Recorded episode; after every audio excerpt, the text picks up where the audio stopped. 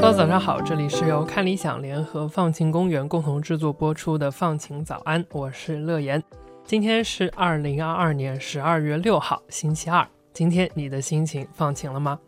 那在今天的节目里啊，我想带你回到放晴的一个传统议题，也就是环保上来。我们在之前的节目当中呢，也经常提到过啊，环保的一个重要方面就是资源的回收和再利用。无论是塑料袋、纸杯这样的小物件，还是手机、电器这样的电子产品，我们都应该要尽可能的反复利用，来一起努力减少资源的消耗。那今天呢，我想和你介绍的一个资源回收的例子，体量呢可能比你想象的要大很多。我想和你分享，在日本一些建筑师们是怎么样回收无人居住的房子，来改造成新的建筑的。一栋房子要怎么回收呢？那首先呢，我们就来了解一下日本的建筑师们回收利用的是什么样的房子。那这种房子呢，叫做民家，人民的民，家庭的家。顾名思义啊，这是一种给日本普通人住的房子。名家的历史呢，其实已经非常悠久了。最早呢，可以追溯到江户时代，距离今天呢，至少有两百年的时间。当时呢，住在名家里的一般呢是农民，也有工匠和商人。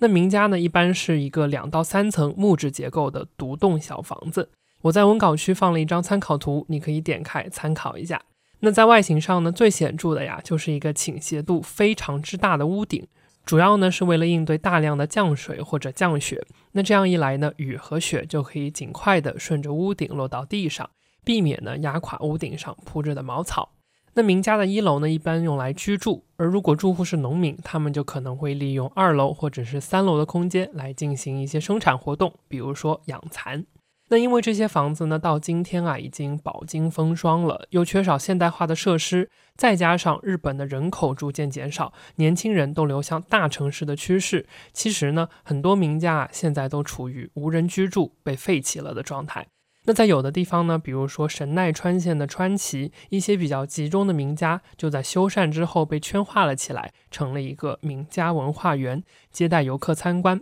那在另一些地方呢，有一些名家啊会经过改造之后变成旅馆或者是餐厅继续被使用，而更常见的情况呢，就是一些名家的状况啊已经并不适合修缮，或者呢是处在偏僻的郊外，没有能够转化成商业设施的基础，那他们就只能面临被拆除的命运。也就是在这个时候呢，一些日本的建筑师就在想，与其直接把房子拆除然后丢弃。不如我们来想另一种方法，最大的程度上利用这些建筑，在节约资源的同时，也是保存历史的一种方式。所以呢，从一九九七年开始，建筑师 Takumi Osawa 就希望呢，能在日本全国的范围内寻找这些名家，在他们还没被拆掉的时候，想方法进行修缮，甚至呢是把他们移动到另一个地方，让这栋房子更加符合现代人的居住需求。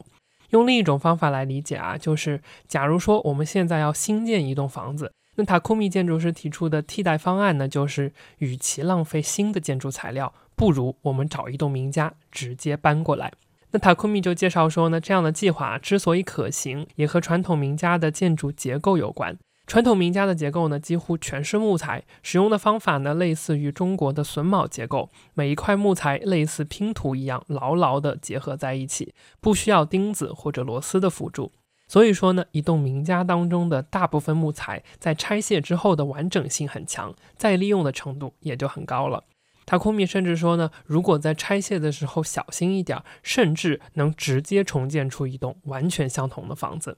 那他和他的团队呢，就是利用这种方法呀，把一栋名家的主体结构拆卸了下来，然后呢，在原先地址东边九十公里的地方完成了重建。那新的房子呢，在重建的时候加上了现代化的设施，也更靠近大城市东京。现在啊，就有一对夫妇住在这栋楼里。那今年的十一月初呢，塔库米又发起了日本名家再生协会。在协会的网站上呢，就列出了不少他和团队已经发掘到的名家，并且呢附上了建成时间、楼层数、大致结构、屋顶样式、目前的状况等等的信息。那如果有人看中了哪一套名家呢？塔库米啊就可以和当地的木匠协会合作，开始对于这座名家的拆卸、移动、搭建、改造的过程，来给他们赋予全新的生命。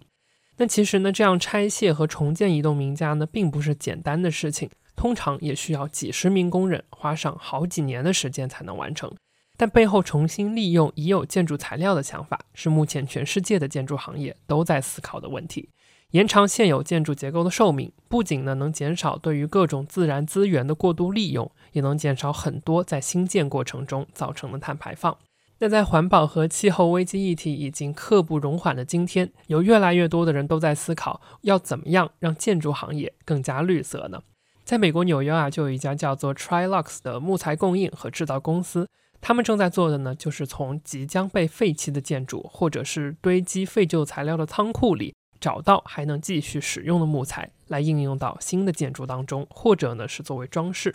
Trilux 这个公司呢，在之前啊就和著名的汉堡品牌 Shake Shack 进行过一次合作，在纽约的一个废弃的木质水塔上拆下木材，经过加工来做成 Shake Shack 店里的桌子、椅子和墙面。对于起源于纽约曼哈顿的 Shake Shack 来说，这些从纽约水塔上回收再利用的木材，也是一种品牌的历史和文化的体现。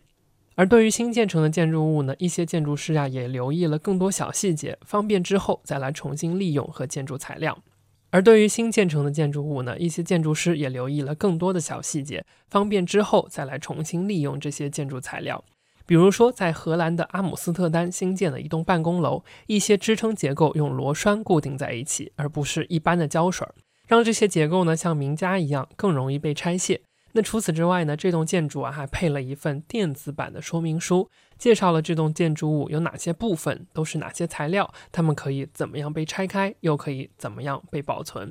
那回到我们今天最开始提到的，那虽然名家的房子体量很大，但并不代表这些资源没办法被再利用。就像我们刚刚提到的这些创新解法，都是让建筑行业变得更绿色、更环保的尝试。那今天的放晴早安呢，到这里就要结束了。就像歪歪昨天提到的，今天呢也是我今年最后一次在这里和你打招呼啦。那就祝你拥有放晴的一天，也祝愿我们无论在什么时候都不要放弃希望，积极的、不断的去寻找可能的解法，来应对每一次挑战和难题，度过每一个觉得有些无力的时刻。我是乐言，我们下次再见啦。